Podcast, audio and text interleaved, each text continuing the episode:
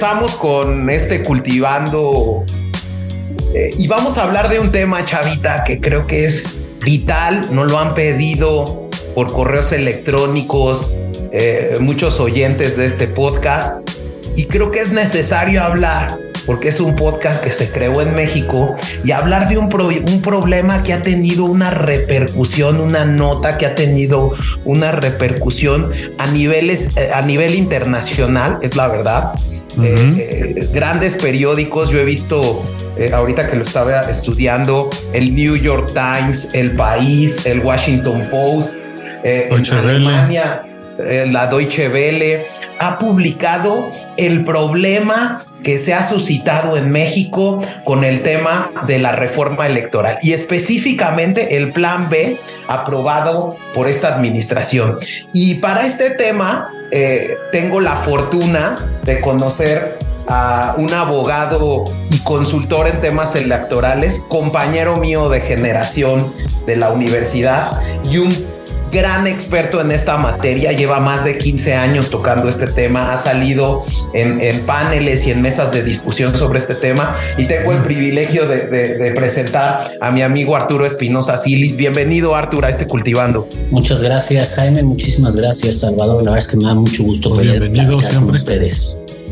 Pues eh, bienvenido y, justo me gustaría empezar eh, eh, este, este cultivando a explicar qué ha pasado, digamos, eh, en México hubo un cambio de gobierno en 2018. Llega a Morena, llega el presidente López Obrador y el presidente López Obrador llega con eh, un espíritu reformador, ¿no? Para él creo que el tema electoral le incomoda, no le gusta cómo está estructurado, ¿no? Y lo primero que propone es que propone una reforma constitucional, ¿no, Artur? Eh, eh, A ver, sí, o sea, que, creo que aquí es, es importante entender y que nos, nos planteemos en, en, el escenario, ¿no? Sí. Por un lado, pues, ¿cuál es la importancia de las elecciones? Las elecciones son las reglas de acceso al poder. Es cómo se organiza un país para poder elegir a quienes acceden al poder público, ¿no? A quienes nos gobiernan o a quienes nos representan. Hay que decirlo también de otra manera. Andrés Manuel López Obrador, desde toda la vida, ha tenido diferencias y ha tenido enfrentamientos con el sistema electoral mexicano, ¿no? Y, y, no solo después de la elección de 2006, en la que él afirma que le robaron este, la elección y que él hubiera sido presidente desde ese entonces y que entonces la transformación que él impulsa ya hubiera tenido muchos años de avance. Si no recordemos desde antes, desde la década de los 90, cuando él buscó ser gobernador en, en Tabasco, que también afirmó que le robaron las elecciones, que le hicieron un fraude y bueno, este en 2012 que volvió a competir por la elección presidencial, también dijo que el sistema juega en su contra y, él tiene este discurso. Hay que entenderlo también, Andrés Manuel López Obrador, últimamente queremos clasificar todos si son de izquierda o son de derecha. Correcto, para mí, sí. Para mí Andrés Manuel ni es de izquierda ni es de derecha, para mí Andrés Manuel es populista y, y tiene como su propia filosofía, está como Bolsonaro, como Trump, como este Hugo Chávez, digamos, tienen una filosofía populista en el cual ellos tienen la verdad, ellos hablan por el pueblo y no necesitan a las instituciones, no necesitan este, las bases que, que, que, hay en todos los países, ¿no? Las bases institucionales. Entonces, desde esta perspectiva y entendiendo un poco esto, es que, y bueno, y, hay que decirlo por el otro lado, que en México llevamos muchos años, me parece casi más de 50 años, construyendo un sistema electoral que tenga instituciones firmes, instituciones sólidas y que tenga además reglas que permitan que cualquiera pueda ganar una elección, ¿no? Y eso es justo lo que, lo que, lo que eh, creo que es, es, importante lo que tocas, ¿no? Eh, muchas personas y mucha gente nos pregunta, ¿el sistema electoral que estaba antes de la reforma era un sistema electoral transparente? Digamos, entiendo que todos los sistemas son perfectibles, ¿no? Pero se sentaron las bases, yo creo que sí. O sea, yo creo que se empezaron a sentar las bases para eh, que se dieran eh, eh, pues el acceso a otros partidos distintos al poder, ¿no? digamos, salió este, esta dictadura perfecta que bien llamaba Mario Vargas Llosa, del poder que duró 70 años y permitió llegar a otros partidos e incluso llegar al propio presidente de la República, ¿no? Entonces, digamos, eh, yo entiendo y, y, creo que lo que yo siempre he dicho es que todas las reformas y todos los procesos son perfectibles. ¿no? Y en la parte incluso energética se había venido llevando pues un proceso que también iba tomando en cuenta la experiencia y la implementación de una reforma. ¿Tú consideras que el sistema electoral mexicano había sentado bases para instituciones o, no? A ver, yo, yo creo que el sistema electoral mexicano había logrado su objetivo, que era tener pluralidad política, es decir, diferentes partidos políticos, y me regreso a 1970, claro. 77, eh, que fue la primera reforma que inició esto. La primera reforma empezó por abrir eh, la posibilidad de que candidatos, de que partidos de diferentes ideologías pudieran obtener un registro, que pudiera tener elecciones competidas. Hoy en día vemos que pues, no solo ha habido alternancia en prácticamente todos los estados de, del país. Han ganado todos los partidos políticos existentes hoy en día, han ganado alguna elección. Inclusive hemos visto como candidatos independientes que a veces pareciera que no tienen esta estructura o las más posibilidades, han ganado en todos los niveles, en el legislativo, en los gobiernos locales, en los municipales, han competido por la presidencia de la República. Este, tenemos un sistema en el que sin duda las mujeres cada vez ocupan más espacios. Hoy, hoy en día los cargos de elección popular en México es uno de los países con mayor representación de mujeres en los cargos de elección popular, al menos hay 50%, en muchos congresos o en muchos eh, niveles hay más de 50% de, de las mujeres. Y tenemos autoridades electorales sumamente sólidas y sumamente fuertes. Eh, mejorable, pues siempre es mejorable, pero si tú haces, digamos, como un checklist de qué es lo ideal que debe tener un sistema electoral, México cumple prácticamente con todo. El problema del sistema electoral mexicano son dos cosas. Uno es que está construido desde la desconfianza. O sea, está construido pensando en que alguien va a hacer trampa o alguien va a hacer algún fraude. Este tema, este viejo dicho mexicano del que no tranza, no avanza, pues está pensado en que los actores políticos, los partidos políticos están pensando el que no tranza no avanza, entonces el sistema va poniendo candados, candados, candados. Y les voy a poner un ejemplo muy sencillo, las boletas electorales. Si tú vas a España, o si tú vas a Argentina o en muchos países, la boleta electoral es una hoja bond blanca que le puedes sacar copias en tu casa y punto. En México, uno de los gastos más grandes que tienen las autoridades electorales es la impresión de boletas electorales porque la boleta electoral es más segura que un billete tiene más candados de seguridad que un billete, la boleta electoral mexicana. Justo porque para que no se falsifique, para que nadie pueda falsificar las boletas, porque pues, se intenta falsificar muchas veces. Y así hay muchísimas cosas. La credencial del elector tiene muchísimas medidas de seguridad justo para que no la falsifiquen. Entonces, el sistema electoral creo que una, digamos, la premisa de que aunque es un sistema electoral muy bueno, muy sólido, que ha sido tomado como modelo en muchos países del mundo. Hay muchos países que vienen a México a capacitarse en cómo construir un sistema electoral sólido. Tiene este primer pero, ¿no? Se, todo está construido desde la desconfianza. Y el segundo es, la verdad es que para que haya un sistema electoral democrático, para que haya democracia, no solo se necesitan reglas este, sólidas, reglas, un entramado con, eh, institucional bueno, se necesitan demócratas.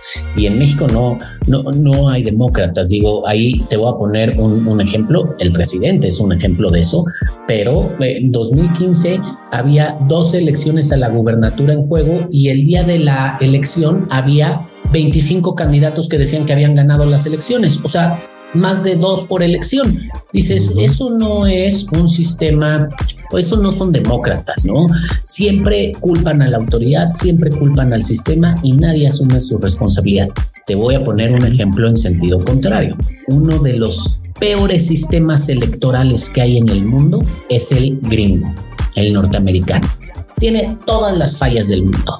Hay manipulaciones desde los distritos, desde los padrones electorales. E, incluso no gana el que más votos tiene, ¿no? no gana, o sea, es uno de los peores, o sea, en cuanto al checklist, es uno de los peores sistemas electorales del mundo. No solo es difícil de entender, la verdad es que es poco democrático pero porque es una de las mayores democracias del mundo por los actores políticos. Los actores políticos se cuadran y se comportan a la altura.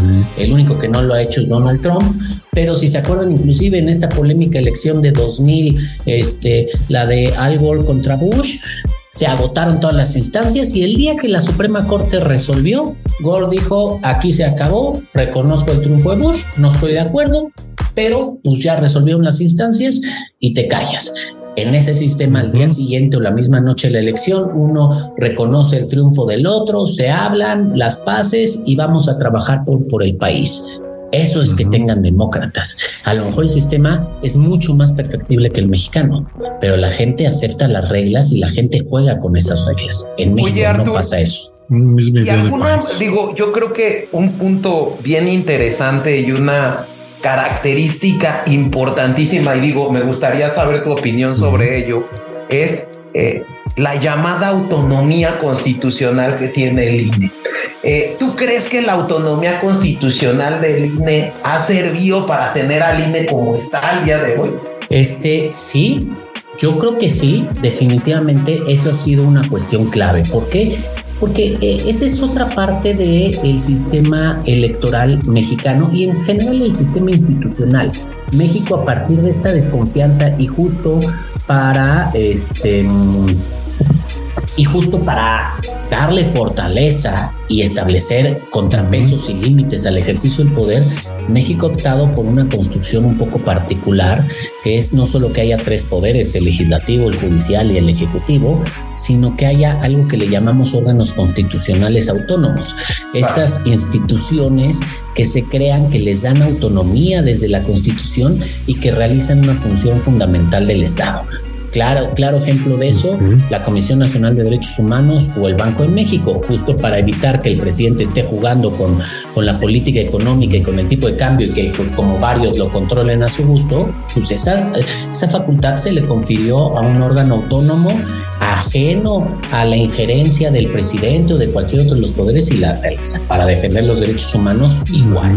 Y en el caso de las elecciones fue lo mismo. A raíz de las elecciones del 88, en donde hubo mucha suspicacia sobre los resultados, no tuvimos claridad, nunca supimos a ciencia cierta cómo se contaron los votos y si se contaron debidamente, dijimos, el ejecutivo, es decir, el gobierno, la presidencia, debe de dejar de ser juez y parte y debe de sacar, debemos de sacar a la autoridad electoral del gobierno y darle autonomía. Y, por y esta autonomía, y, y esta autonomía constitucional con todo lo que ello conlleva, que es que el gobierno no maneje el presupuesto, ¿no? Que no pueda, digamos, eh, el Ejecutivo Federal recortar, hacer un recorte presupuestal al INE, porque no lo puede hacer por esta autonomía.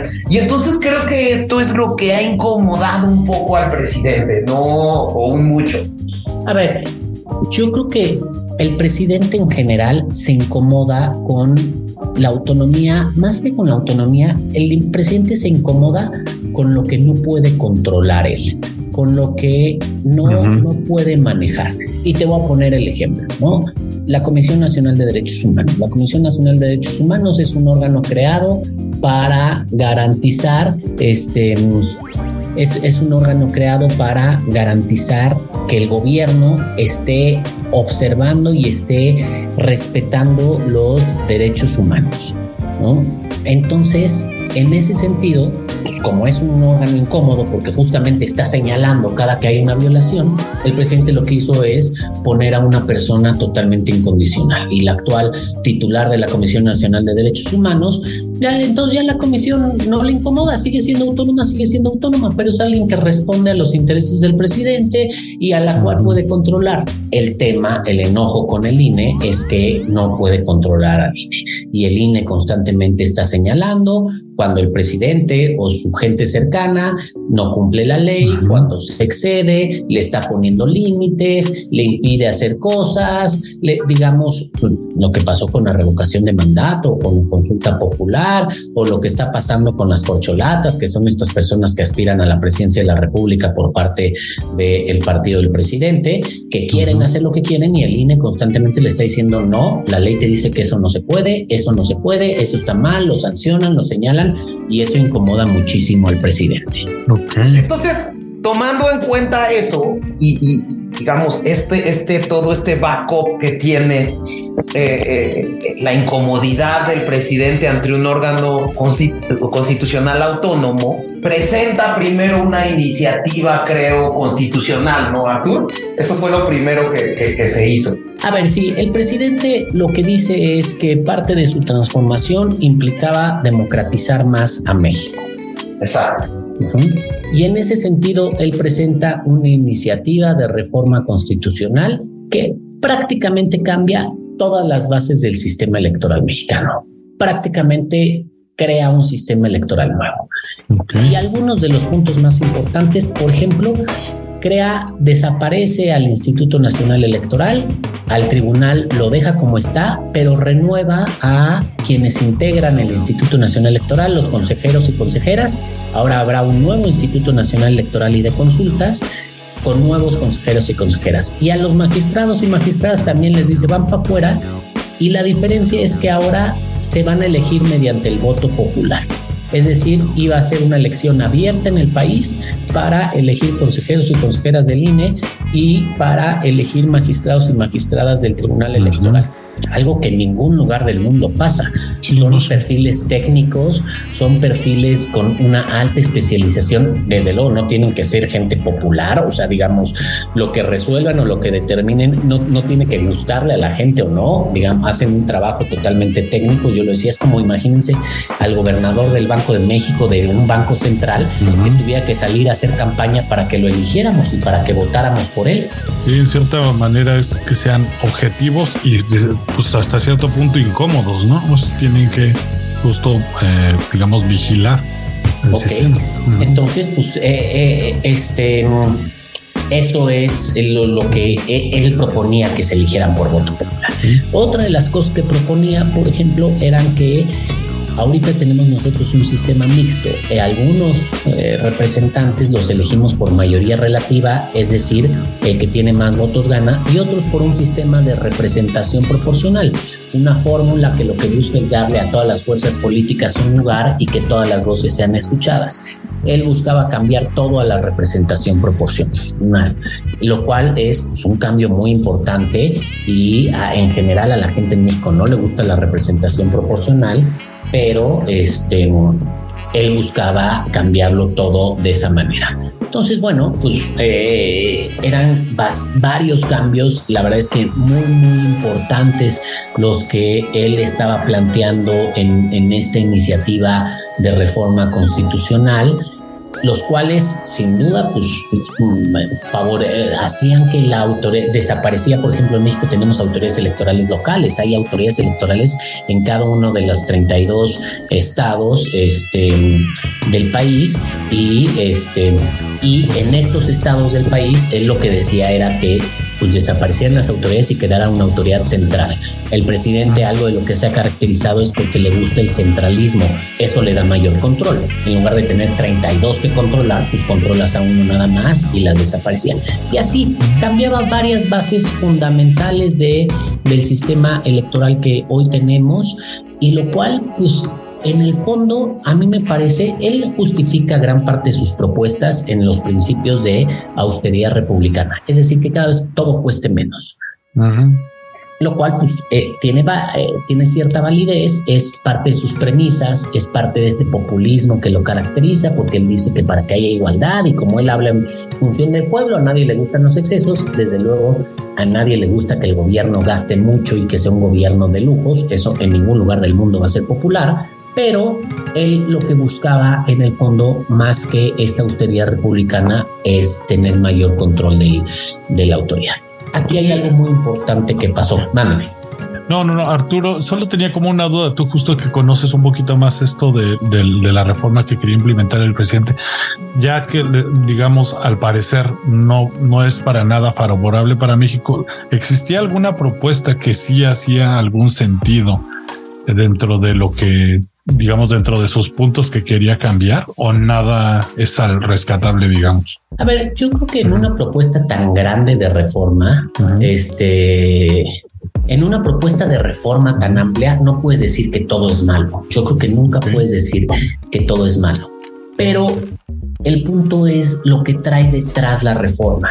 Nosotros en México creo que nos hemos esforzado muchísimo en tener elecciones de calidad, elecciones competitivas, elecciones democráticas.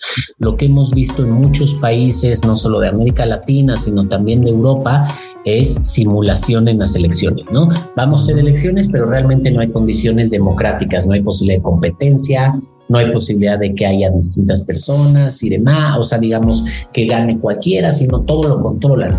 Y yo creo que él un poco lo, lo que buscaba era, era, en esta propuesta, el fondo de, de, la propuesta era tener un control lo más grande posible, lo más amplio posible sobre el sistema electoral. Y esto, que eso, que, que, que, creo que a, a esto abona, ¿no?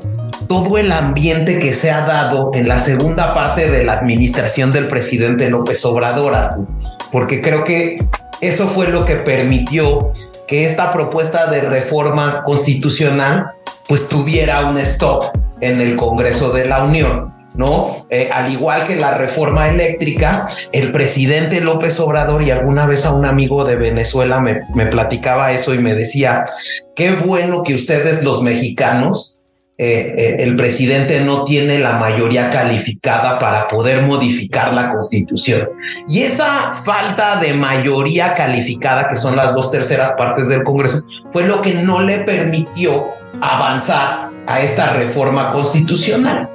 Y para ya entrar en materia, ¿no? Esto es lo que el presidente saca un plan B, que es esta, eh, digamos, esta la reforma que actualmente eh, eh, pues está en vigor, ¿no? Digamos, ya fue aprobada, eh, pero bueno, este plan B empieza a no modificar la constitución, sino modificar las leyes secundarias, ¿no? Para que estas leyes secundarias requirieran una mayoría simple, que es 50% más uno, que el presidente la tiene sí o sí en el Congreso y pudiera pasar. y así se hizo.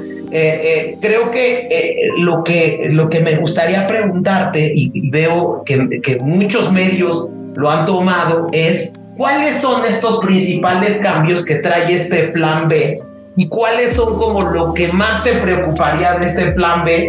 Y retomando la pregunta de Chavita, si existe algo que valga la pena de este plan B electoral. A ver, creo que aquí dices algo muy importante. Hay que entender por qué el presidente fue por esta apuesta tan, tan grande y tan riesgosa en cuanto a la democracia.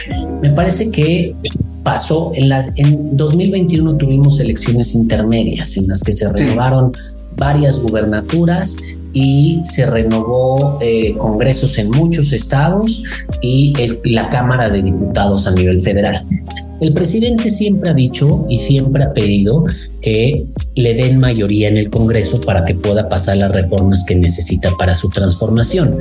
Durante el, primer, trienio de su sexenio, mayoría en el Senado tiene, no la mayoría absoluta, pero en la Cámara de Diputados sí tenía la mayoría de dos terceras partes entre su partido y los partidos aliados. Y él pidió que se renovara esa mayoría. Y a partir de ahí, lo que se dio cuenta es que la gente, no, si bien su partido y sus aliados obtuvieron una cierta mayoría, no era la mayoría que el presidente buscaba. Digamos, la oposición logró ponerle un cierto freno o logró eh, ganar ciertos lugares que había perdido en 2018. Además, otro de los reveses más fuertes para el presidente fue la Ciudad de México, en donde tuvo una de las peores derrotas, ¿no? La Ciudad de México ha sido un bastión del presidente desde hace casi 20 años y aquí tuvo una derrota muy, muy grande. Entonces, el, y, y esto fue también, esto demeritó en varios límites que le puso la autoridad con candidatos que se excedieron, le bajaron algunos candidatos a gobernador, como fue el de Michoacán y fue el de Guerrero, y digamos, la autoridad fue muy firme en el cumplimiento de la ley y en la valoración.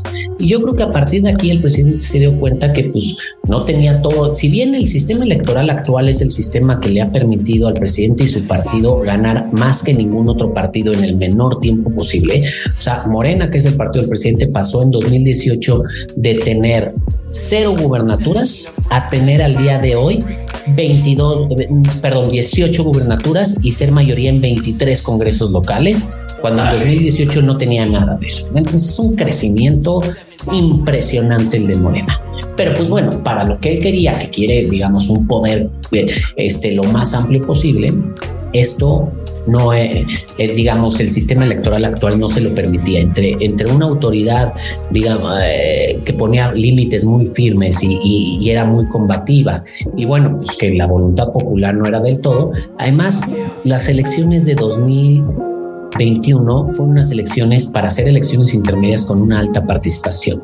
Y otra de las cosas que yo creo que molestaba al presidente es que salió a votar mucha gente de clase media, voto que generalmente es muy difícil de movilizar que no es un voto clientelar, es decir, no es un voto fiel a ningún partido y que se mostró como un voto de rechazo al presidente porque fue gran parte del voto que le dio el triunfo. Ahora, a partir de entonces, otra de las cosas que en esta reforma se ha visto, en este proceso de reforma que empezó en abril de 2022 y, pues sigue aún porque ahorita estamos en la parte de las impugnaciones ante los órganos de impartición de justicia, es como nunca ha habido dos movilizaciones ciudadanas de miles de personas, ¿no?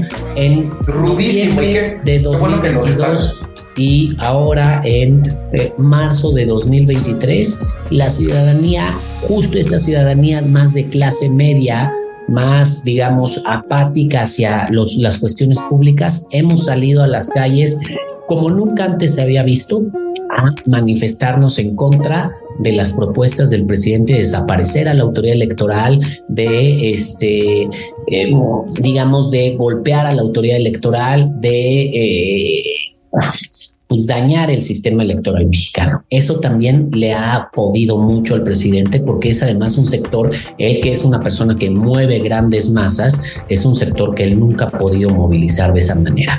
Y él históricamente ha sido quien ha encabezado protestas multitudinarias en este país y pues ahora se está moviendo la gente, pero no, no, no por él o no para él, sino en su contra. Entonces creo que esto le ha afectado. Ahora, ¿qué, qué, qué es lo que pasó con todo esto? Desde luego, el, eh, la propuesta de reforma constitucional del presidente fue rechazada, la oposición cerró filas de manera muy importante y fue rechazada, y de inmediato se presentó lo que se llama el Plan B. Es decir, no puedo cambiar la constitución, no puedo cambiar todo el sistema electoral, voy a modificar la ley y voy a ver qué cambia. Y, yo te podría decir que hay dos cuestiones preocupantes centrales y las dos versan en torno a la autoridad electoral. Por un lado, al Instituto Nacional Electoral, que es el INE, eh, digamos, la redujo lo más posible. Toda la estructura que hace posible las elecciones, que es una estructura que tiene que operar de manera permanente, porque aunque las elecciones son un día, pues hay muchas tareas que se hacen a lo largo de, de, todo, del día a día. Se tiene que preparar una elección para más de 90 millones de personas, se tiene que, este, hacer toda una planeación y, y toda una, este, eh, digamos, toda una estructura muy, muy, muy, muy grande. En todo ese sentido, lo que hizo, lo que plantea es acotar a la autoridad electoral y quitarle gran parte de su estructura. Entonces, digamos, para, para, para, para, para tener claro esto, hoy en día, si alguien intenta tramitar, o sea, se van a ralentizar los trámites ante el INE para solicitar una credencial del, del INE, este, todo este esquema burocrático que tenía planeado y que más bien yo creo que tenía que buscar una, eh, un esquema como de eficiencia, más eh, eh, en una austeridad mal entendida, se le está dando, digamos, cuello a mucha gente que era indispensable para el INE, ¿no, Artur? Sí, la verdad, la, la verdad es que sí, este, entonces un poco lo, lo que se hizo pues fue golpear a la autoridad, tratarla de reducir lo más posible, tratarla de dejarla, si bien no, no disfuncional al 100%, pero sí con muchos problemas de operatividad, ¿no? Comprometer mucho la estructura de la autoridad. Y el otro lado, todas las facultades de la autoridad para regular y para acotar, este, digamos, esta actitud de los partidos políticos y este constante búsqueda de hacer trampa y de saltarse la ley, también le cortaron los brazos ahí, ¿no? Le limitaron su capacidad de interpretación, su capacidad de sanción, la acotaron mucho. Entonces, pues al final lo que está haciendo el presidente es, si no puedo crear una autoridad electoral a modo que yo pueda controlar, voy a hacer una autoridad electoral débil para que no pueda ponerme el freno que no me gusta que me pongan. ¿no? Que, que, no solo leía que es un tema, y digo, de estructura, sino también está bajando el salario del 80% de las personas que conforman hoy en día el INE, ¿no? Entonces eso también es un golpe al interior del INE, de lo que queda del INE, ¿no? A ver, entiendo que el presidente hay que entenderlo y hay que, hay que conocerlo como es, ¿no? Él es una persona que privilegia y que de manera permanente tiene como bandera la austeridad, gastar menos dinero y gastar menos recursos. Y él lo que dice él desde el principio del sexenio se puso un sueldo y eh, planteó que nadie pudiera ganar más que el presidente. Desde luego, pues hay órganos como el Poder Judicial que pues no se tienen que ceñir a eso y los órganos constitucionales autónomos no se tienen que ceñir a eso. Pero él ha agarrado esta bandera de la austeridad y el decir que eh, los consejeros y consejeras del Instituto Nacional Electoral ganan más que él y que no han respetado esta disposición, la cual pues desde luego a todas luces es violatoria de la autonomía de la autoridad electoral. Claro. Para decir que se tienen que bajar los sueldos y en la reforma estableció tanto una estructura máxima como sueldos máximos y demás, lo cual pues va totalmente en contra de la autonomía que tiene que tener la autoridad. Pero él justo lo que busca es debilitar a la autoridad y porque en el fondo, ¿qué es lo que quiere? Una autoridad electoral a modo, una autoridad que no le ponga límites ni a él ni a, a su gente, para que pues, si quiere hacer campaña de manera permanente, pueda hacer campaña de manera permanente. Si quiere promoverse en todos los ámbitos, se pueda promover en todos los ámbitos. Si quiere, pero además, lo curioso que hay que decir es que muchas de estas reglas que limitan estas funciones fueron establecidas en la ley a exigencia de él cuando perdió las elecciones. Y ahorita, pues las reglas que él mismo exigió en su momento, ahorita le molestan, claro. No es lo mismo cómo se ven las cosas cuando tú eres un competidor a cuando tú eres el gobierno. Sí, clarísimo. Otro punto que yo vi, y la verdad yo no entendí, yo no soy experto en el tema y me gustaría ver si nos puedes clarificar. Un punto muy controversial en esta plan B que le decían la cláusula de la vida eterna. Entonces, no sé si nos puedas explicar un poco qué, qué consiste esa cláusula de la vida eterna que fue tan debatida en el, en, en el Congreso. A ver, la cláusula de la vida eterna, la verdad es que eso fue, creó mucho ruido, pero es de esas cosas de mucho ruido y pocas veces, ¿no? En, en México también desde hace mucho tiempo los partidos políticos pueden ir a una elección juntos, se le llama coalición, es decir, dos o más partidos políticos postular al mismo candidato, unirse para esos efectos. Las coaliciones existen en todo el mundo. El único punto es como para mantener el registro como partido político requieres al menos tener este el 3% de la votación.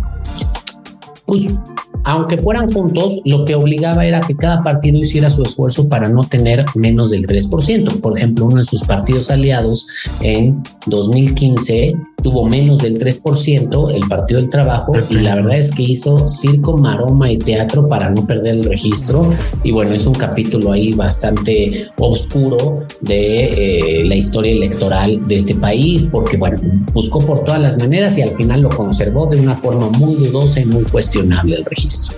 Y entonces lo que le dijeron a estos partidos, que son partidos chiquitos, pero que son aliados al gobierno, pon la cláusula de la vida eterna, pon que los partidos cuando vayan coaligados, ellos pueden pactar el porcentaje de votos que van a tener de la coalición. En lugar de que sea el porcentaje de votos que realmente la ciudadanía le está diciendo, mm. entre ellos podían acordar, mira, pues de los votos que tengan, pues yo te voy a dar a ti el 10% y yo te voy a dar a ti el 5%, entonces pues ellos se ponían de acuerdo. Esto lo que buscaba es desde luego que nunca tuvieran menos del 3% de la votación y que nunca perdieran el registro.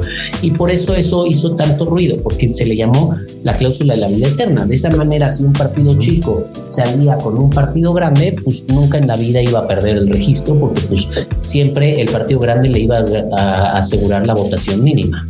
Y que además son carísimos de mantener, ¿no? A ver, son caros o no, eso es de las cosas que en México es como un mito, ¿no? En México tenemos justo para evitar el dinero ilícito en los partidos políticos, ya sea de el crimen organizado o ya sea de el gobierno, financiamiento público, es decir, el Estado otorga ciertos montos de financiamiento. Algo que por cierto ocurre en muchos, en muchos, este, en, muchos países. Y en México ocurre eso. Entonces, pues, es que reciben mucho financiamiento, sí reciben mucho financiamiento, pero también es lo que ha permitido que los partidos se sostengan y que haya una pluralidad de partidos políticos que, existan. Además, este tema del presupuesto electoral, que es algo que el presidente este, pelea mucho, es mucho dinero poco, más o menos eh, en México todo el sistema electoral, partidos políticos, autoridades y demás cuesta 30 mil millones de pesos, más o menos. Eso se representa cerca del el 0.05% del el presupuesto de egresos de la federación. Es decir, no llega ni al 1% de lo que el país gasta, o representa el 0.02% del Producto Interno Bruto del país.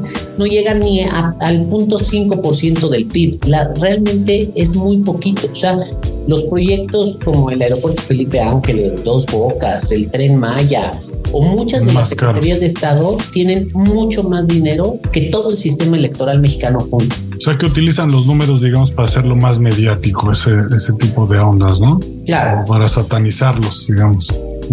Oye, otro tema que yo vi, Artur, fue que el plan B era regresivo en cuanto a los temas de igualdad y paridad de género. Eh, como que se ha destacado mucho que eh, se le pasó a las organizaciones políticas el tema de considerar la representación de distintos grupos y que eso le correspondía vigilarlo al INE. Entonces justo este tema también de la paridad lo estaban poniendo, incluso muchas organizaciones, yo he visto que en distintas redes sociales eh, se, han eh, eh, puesto en contra del plan B por decir que quien debería de vigilar que hubiera una paridad de género, la, la representación de grupos minoritarios es el INE y no las organizaciones políticas. ¿Qué opinas de esto, Artur? A ver, mira, yo creo que eso es, este, ese es un tema polémico, ¿no? Porque en México ha habido mucho, mucho, mucho avance en cuanto a estos temas de inclusión, acciones afirmativas y darles a los grupos minoritarios espacios. Como lo decía, no solo en los temas de género, de mujeres, este, sino también en temas de personas con discapacidad, de personas de las comunidades indígenas, de personas de la comunidad LGBTI más, de personas afromexicanas. Se le han dado muchos espacios para que participen en la vida pública, para que accedan a cargos de elección popular. Ahora, en todo esto, en, todo esto, lo, este se ha logrado a partir de acuerdos del Instituto Nacional Electoral y sentencias del Tribunal Electoral. Y ha habido un gran avance y se han garantizado estos lugares.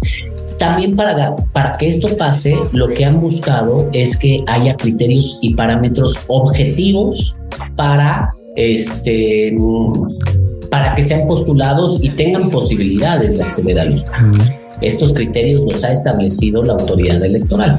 Y ahora lo que hace la ley y el plan B es dicen, ok, van a seguir habiendo estos espacios, pero los criterios los van a poner los partidos políticos y pues desde luego van a ser criterios acorde a sus intereses. Por ejemplo, cuando empezó a ocurrir esto en los temas de género, les voy a poner un ejemplo, tienes la obligación de postular la mitad de tus cargos de mujeres y la mitad de tus cargos de hombres. Y los partidos dijeron, va, y lo que hacían los partidos es mandaban a las mujeres a los lugares en donde el partido siempre perdía. Entonces, pues postulaban a la mitad de las mujeres, sí, pero no tenían posibilidades de ganar porque pues, mandaban a los perdedores. Entonces, la autoridad empezó a meter criterios para decir, tienes que postularlos en igualdad de condiciones, en los lugares en donde ganas y en donde pierdes. Entonces, le llamaron criterios de competitividad. Todo eso ya lo quitaron y ahora pues el partido decide cómo lo hace. Oye Arturo, ¿y qué pasó con esta figura de los independientes que se puso tan popular eh, durante lo del Bronco? Hubo como una racha bastante fuerte, los desaparecieron. ¿Qué ha sido de, esas, de ese tipo de figuras? A ver, los independientes ahí siguen, o sea, sigue la figura de los independientes. Yo creo que en México hubo un boom porque se consideró en un principio que eran como una solución a este hartazgo hacia los partidos políticos y fue cuando ganó Kumamoto y ganó el Bronco y ganó uh y ganaron en varios lugares. Eh, pero después se vio que realmente, por un lado, pues no eran personas diferentes, ¿no? O sea, el Bronco pues ya era un político desde hace mucho tiempo. Y por el otro lado, al ser uno entre muchos, su nivel de injerencia era muy poco.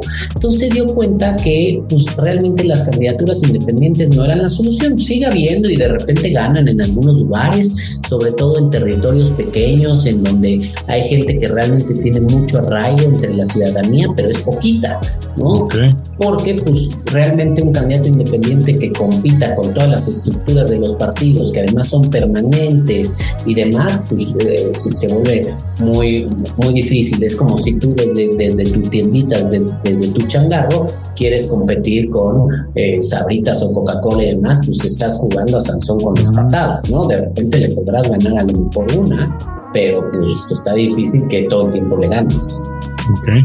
Oye, Artur, y otro tema que yo veía eh, muy interesante que trae este plan B.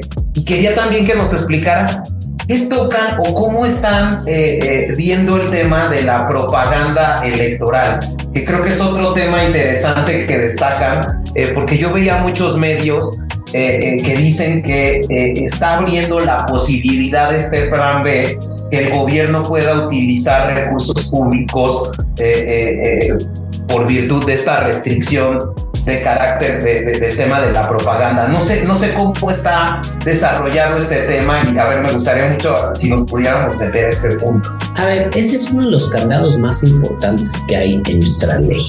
Y nuevamente me voy a remontar al porqué.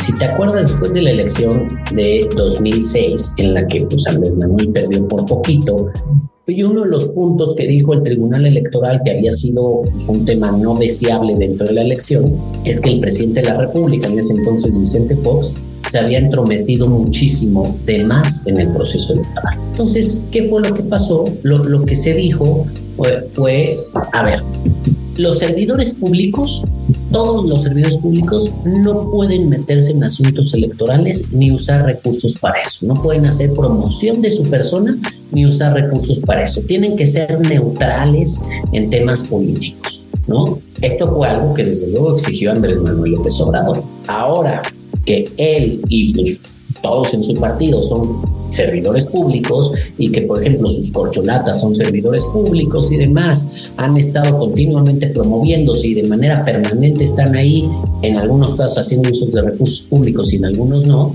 ese ha sido uno de los más grandes enfrentamientos con el INE. El INE les ha dicho que no se pueden meter en, las cuestiones electorales, no pueden hacer campaña, este, con recursos públicos ni ostentándose con los cargos que se ostentan. Este, o sea, les ha puesto muchas limitaciones, limitaciones que están en la Constitución y que están en la ley y que, y que han tenido todo mundo, ¿no? Desde que se estableció esto en 2007. Y pues por supuesto, eso no, es de los temas que más, más polémica y más conflicto ha creado entre el presidente y la autoridad electoral. la autoridad electoral en su papel ha tratado de estos límites, Y entonces aquí es donde modificaron la ley para que los servidores públicos sí puedan participar, ¿no? Y, este es uno de los temas más polémicos porque, pues, por supuesto, lo que él quiere es él y su gente que pueda estar activamente haciendo campaña y en procedimiento. O sea, hoy en día sí se puede participar como servidor público dentro de la propaganda electoral. Dentro de la propaganda, o sea, sí puedes hacer tu promoción y propaganda, porque le pusieron un candado. Se entenderá que es propaganda electoral cuando prohibida, digamos, con fines electorales de un servidor público cuando así esté presupuestado. Ah, es una cosa absurda. Nadie va a presupuestar, voy a poner 10 millones de pesos para propaganda mía. Pues no. Entonces, pues la verdad es que eso, eh, eh, eso es de los temas que más polémica causa. Oye, y también otro tema que yo he visto incluso en los medios que el presidente del INE, Lorenzo Córdoba, ha hablado mucho, es de la desaparición de los llamados fideicomisos que permitían al INE retener recursos públicos y que permitían a los partidos políticos el uso de los remanentes. ¿no? Entonces, no sé si de, este tema, eh, eh, eh, o sea, digamos, era un fideicomiso que yo la otra vez escuchaba al presidente del INE, que eran fideicomisos que estaban creados para diversas contingencias, para la operación del instituto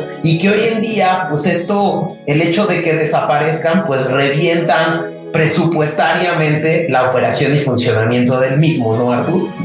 A ver, el tema es, en México está esta disposición que ante, o sea, al término del ejercicio, del ejercicio presupuestal del año, digamos, si te sobra dinero lo tienes que devolver, ¿no? Y esto es algo que pues, le hace mucho daño porque, pues, uno, la gente se lo gasta a fuerza, porque entonces dicen, si además devuelvo el próximo año me van a reducir el presupuesto. Dos, ante cualquier eventualidad, pues los órganos de gobierno, las dependencias, instituciones nunca tienen su guardadito, ¿no? La figura que han encontrado para estos guardaditos son los fideicomisos y prácticamente todos los órganos de gobierno tienen fideicomisos. El INE tenía fideicomisos para qué? Sobre todo eran para casos de despidos de trabajadores o para casos de eventualidades con trabajadores, en donde, o sea, si de repente viene un despido masivo una renuncia masiva, pues tienes Como que... Como en este caso. Exacto, con qué liquidarlos. Y para eso eran estos fideicomisos. O, por ejemplo, cuando se van los consejeros electorales, en el gobierno hay algo que le llaman seguro de separación individualizada, ¿no? En lo cual, pues como el gobierno ya sabes que es, que es una función, o sea, no tienes esta estabilidad en el empleo porque pues cambian las condiciones y se van, cambia la administración y cambia, se va el consejero y demás. sabes que tu periodo es de, finito y después muchas veces como consejero o como juez, demás, tienes prohibiciones de ejercer tu profesión libremente por la información que sabes, pues siempre al final se les da, se les está esta prestación del seguro de separación y hay muchas cosas, o sea, muchas eventualidades que ocurren en el gobierno. Y pues como todo lo puedes, lo tienes que presupuestar estar y si no está presupuestado no puede ser el gasto, las dependencias y las instituciones han creado estos guardaditos que son fideicomisos y que se usan justo ante estas eventualidades, cualquiera que se presente, ¿no? Y realmente al presidente pues le incomodaba y decía que el INE, que esos eran derroches innecesarios y demás. Por ejemplo, si ahorita el INE tiene que despedir a toda la gente que tiene que despedir, que se calcula que, que son miles, literal miles, por la reforma electoral y todos piden su, su liquidación, su finiquito al mismo tiempo, pues no, no va a tener presupuesto que alcance para eso. O sea, no, no es algo que está previsto. Entonces, pues para eso eran los fideicomisos y pues estos se ordenaron desaparecer. Qué rudo. Más o menos yo tenía, bueno, eh, eh, había visto ahí que la BBC publicó que esto que nos hablas eh, de, de, las separaciones y liquidaciones de funcionarios le estaban costando al INE 3.500 millones de pesos por concepto de indemnizaciones. Es, es un monto altísimo. Pues mira, o sea, no, sé si haya una cifra como oficial, pero sí, sin duda son montos muy importantes. Justo yo creo que es el, el, punto que ha pasado con esta administración en México, que a lo mejor eh, algunas personas pueden o no coincidir en los qué, pero que creo que la gran mayoría de los expertos eh, sí establecen como que el problema son los cómo, ¿no?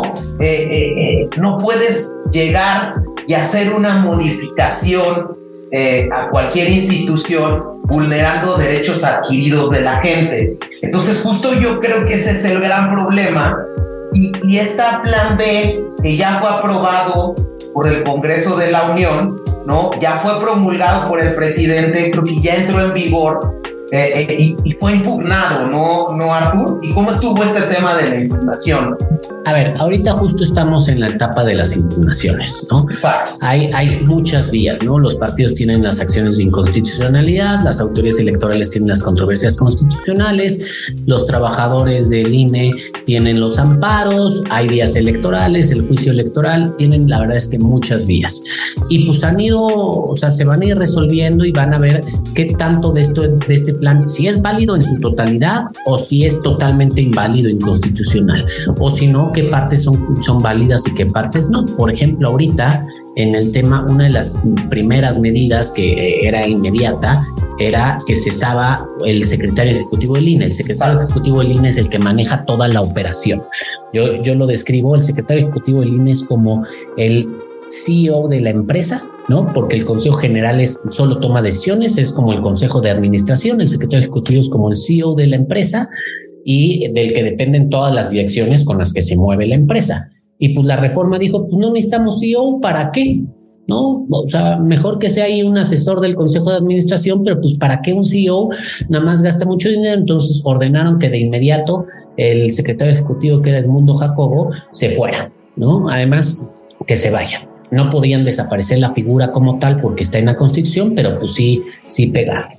Y pues bueno, presentó inmediatamente un amparo, el mundo Jacobo, y le concedieron el amparo, entonces pues ya regresó.